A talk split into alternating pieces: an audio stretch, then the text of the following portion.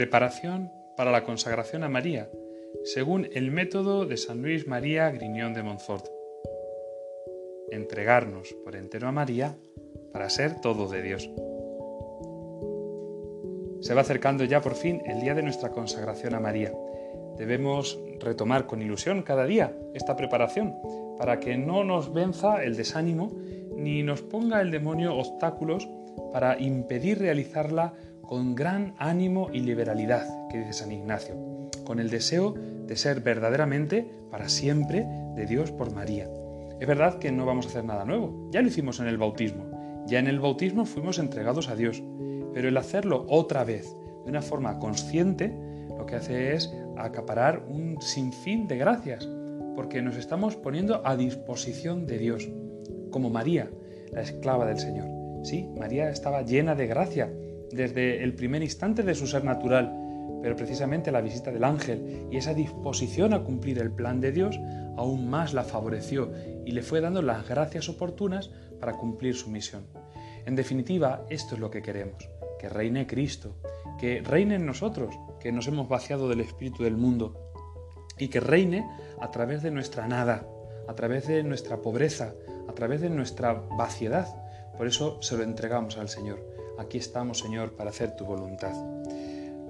En este día 31 de nuestra preparación, San Luis María Griñón de Montfort nos invita a contemplar en uno de los puntos del Tratado de la Verdadera Devoción.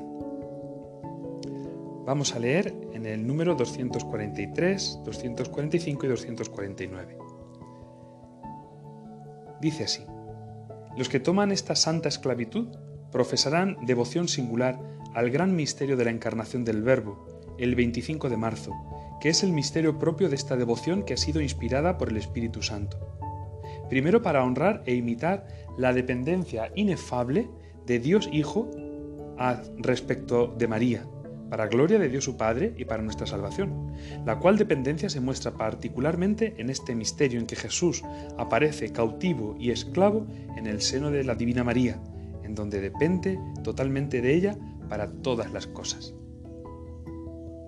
Fijémonos cómo San Luis María Guignón de Montfort nos quiere hacer caer en la cuenta de que esta devoción es una consecuencia de la encarnación, por eso la fiesta de la Anunciación, la fiesta de la Encarnación, es la fiesta propia de esta devoción, en la cual Dios se hizo esclavo de María.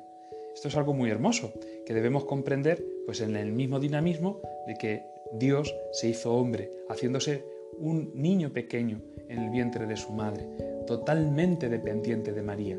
Así queremos ser nosotros, y si Jesucristo ha obrado la redención haciéndose totalmente dependiente de María, ¿cómo no va a continuar su obra redentora si nosotros nos hacemos también dependientes de su madre?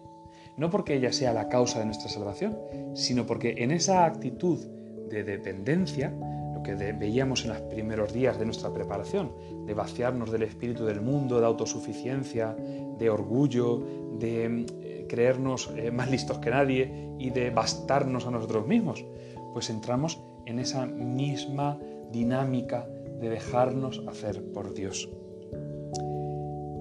Sigue diciendo San Luis María Green de Montfort. Segundo, para dar gracias a Dios por los favores incomparables que ha concedido a María y particularmente el de haberla escogido por su madre, elección que ha sido hecha en este misterio. Tales son los dos principales fines de la esclavitud de Jesús en María.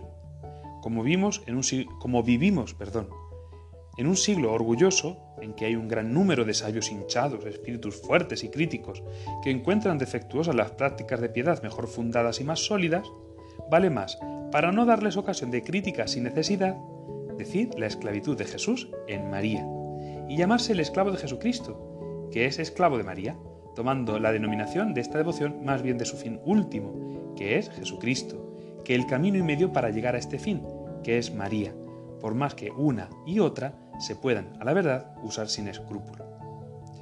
Aquí San Luis María Grindon de Montfort, con mucha inteligencia, nos hace caer en la cuenta de que, aunque esta devoción tiene eh, por nombre consagración mariana y se trata de vivir con María, por María, en María y para María, pues que no se nos olvide que es para vivir entregados a Jesucristo. Y por eso conviene decirlo así, es esclavitud de Jesús en María.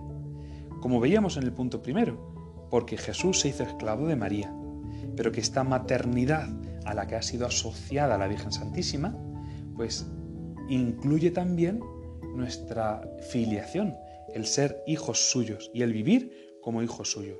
También nosotros vivimos en un siglo orgulloso, no porque se la dé la gente de saber más teología que nadie, o porque esto de la devoción a María sea algo desfasado, sino porque la gente no necesita a Dios.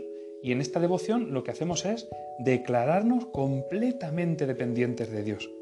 Por eso esta esclavitud es camino de infancia, de entrega confiada, humilde y gozosa. Termina diciendo San Luis María Griñón de Montfort. Otra razón es que el principal misterio que en esta devoción se celebra y se honra, el 25 de marzo, la Encarnación, es el misterio de la Encarnación, en el cual no se puede ver a Jesucristo sino en María y encarnado en su seno. Es más a propósito decir la esclavitud de Jesús en María, según aquella hermosa plegaria de tan grandes almas. Oh Jesús que vivís en María, venid y vivid en nosotros, en vuestro espíritu de santidad, etc.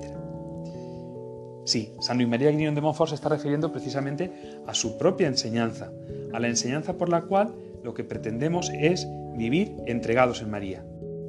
La oración a la que se refiere San Luis María Griñón de Montfort es la que hemos facilitado también. Oh Jesús, que vivís en María, venid a vivir en nosotros. Podría ser incluso como una jaculatoria, contemplando el seno preñado de esperanza de la Virgen Santísima, pedirle que se cumpla en nosotros, pedirle al Señor que se cumpla en nosotros también esa palabra, la de aquel que escucha mi palabra y la pone en práctica, ese es mi padre, mi madre, mi hermano. Pues sí, Señor, nosotros también queremos engendrarte en nosotros por nuestras obras llenas de tu luz, llenas de tu palabra.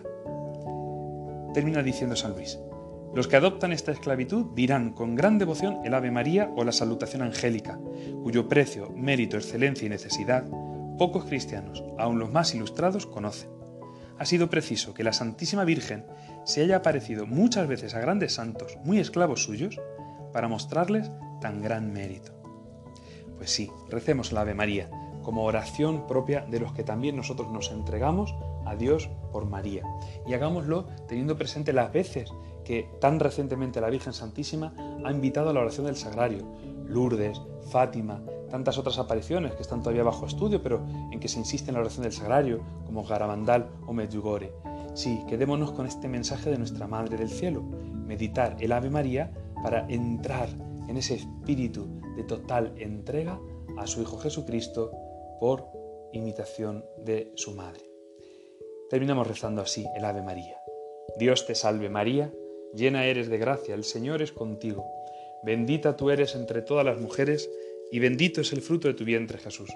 Santa María, Madre de Dios, ruega por nosotros pecadores, ahora y en la hora de nuestra muerte. Amén.